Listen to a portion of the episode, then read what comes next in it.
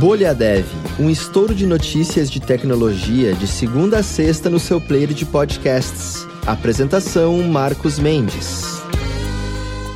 Olá, bem-vindos e bem-vindas ao Bolha Dev dessa quinta-feira, dia 26 de janeiro, 40 anos do lançamento do Lotus 123, Lotus 123, cada um fala de um jeito, uma planilha, um programa de planilhas eletrônicas que ficou bem famoso aí para PCs IBM, foi considerado um killer app por muito tempo para PCs IBM, especialmente, claro, o pessoal do mundo corporativo, e a Lotus Software que fez o programa foi até comprada pela IBM mais ou menos uma década depois, e o lançamento aconteceu uns anos depois também do lançamento do VisiCalc para Apple II, que também fez o maior sucesso aí, o mundo corporativo foi loucura.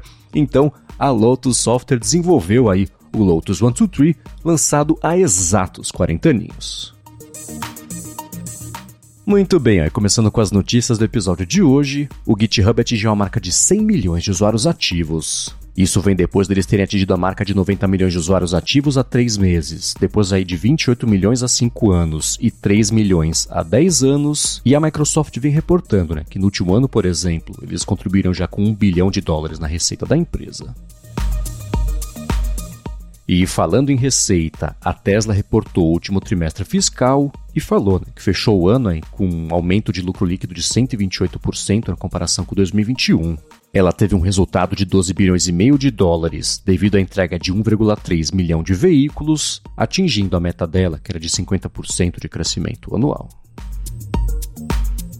E pulando aqui para o Brasil, a Americanas que está em crise deu um calote de 1,2 bilhão de reais na Samsung, o maior valor dentre as empresas de tecnologia.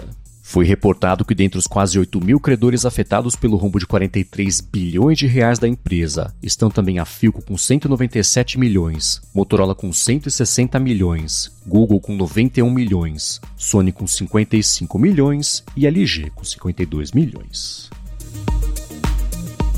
Bom, eu vou falar sobre a do NotPay agora, que desistiu de testar em tempo real um acidente jurídico baseado em IA né, no Tribunal dos Estados Unidos. O Joshua Browder, que é o CEO da startup, falou ter recebido ameaças de promotores que poderiam colocar ele na prisão, e o sistema, até comentei por aqui, o sistema ia auxiliar um réu a contestar uma multa de trânsito, fornecendo os dizeres apropriados né, quando solicitados lá no tribunal. Bom, e o assunto agora é a Wine, que liberou a versão 8.0, com melhor suporte a aplicativos Windows no Linux e outros sistemas também operacionais, com 4 anos de desenvolvimento né, para algumas das novidades que foram anunciadas. Elas incluem, por exemplo, rodar aplicativos Windows com proteção de cópia e oferecer suporte a aplicativos 32 bits em sistemas 64 bits e APX86 em processadores ARM. E voltando a falar sobre inteligência artificial, treinar um modelo do Stable Diffusion do zero custaria 160 mil dólares, isso de acordo com a Mosaic ML, que é uma empresa de serviços em nuvem.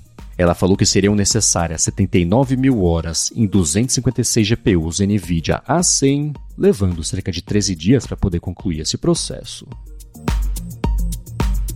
E o assunto agora é o lançamento da versão 3.7 do Flutter, que diz não competir com Angular, com React ou Vue. De acordo com Tim Smith, que é o gerente de produtos do kit de dev e da linguagem Dart, a intenção é atingir alta fidelidade gráfica, com nível de precisão em cada pixel e controle sobre cada aspecto dos aplicativos multiplataforma criados. Bom, e no mundo da Alura, deixa eu falar da formação nova que está em pré-lançamento, que é a formação Django. Com ela, você vai aprender a criar aplicações com o framework mais usado desse momento aí para o desenvolvimento em Python então você vai aprender, por exemplo, como utilizar o framework, sendo capaz de fazer aplicações com maior velocidade e simplicidade. Você vai aprender com o Guilherme Lima, que é desenvolvedor de software e tem experiência em programação usando diferentes tecnologias como Python, JavaScript e Go, e com o Bruno Divino, que faz parte do time de instrutores da Alura, com foco em Python DevOps. Essa formação faz parte da Escola de Programação da Alura, que tem cursos de lógica, tem Python, PHP, Java, .NET, Node.js, C, computação, jogos, IoT também e mais. E para saber mais informações sobre o pré-lançamento da formação Django, tem link aqui na descrição. Muito bem, aí para encerrar aqui o episódio de hoje, eu vou trazer uma resposta à dúvida que eu falei ontem do Dan, que é um desenvolvedor júnior em transição de carreira, tá atrás da primeira oportunidade e queria saber quais plataformas além do LinkedIn e do Twitter era bom ficar de olho. A Suami respondeu Telegram e Discord, e complementando até a resposta dela, né, que o Dan falou, tá, em qual servidor então também do Discord, ela falou do Heart Devs e outras comunidades também de desenvolvimento. Falou que tanto recrutadores quanto eles direto, né, ou então mandam também o pessoal de desenvolvimento a entrar nas comunidades e falar sobre uma vaga, quando pinta abertura de vaga na empresa. Então tá aí, obrigado a resposta da Suami, pessoal de olho no Telegram e Discord, comunidades dev para poder encontrar mais ou então talvez até a primeira oportunidade. Então tá aí, muito obrigado como sempre também a todo mundo que deixa reviews e avaliações aqui do Bolha Dev, e especialmente quem recomenda Bolha Dev para a gente ainda poder chegar por aqui toda tarde se formar sobre tecnologia, sobre inovação e sobre desenvolvimento.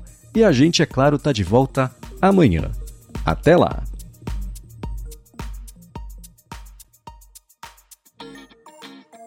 Você ouviu o Bolha Dev, oferecimento alura.com.br e Felipe Deschamps Newsletter inscreva-se em felipedeschamps.com.br barra newsletter.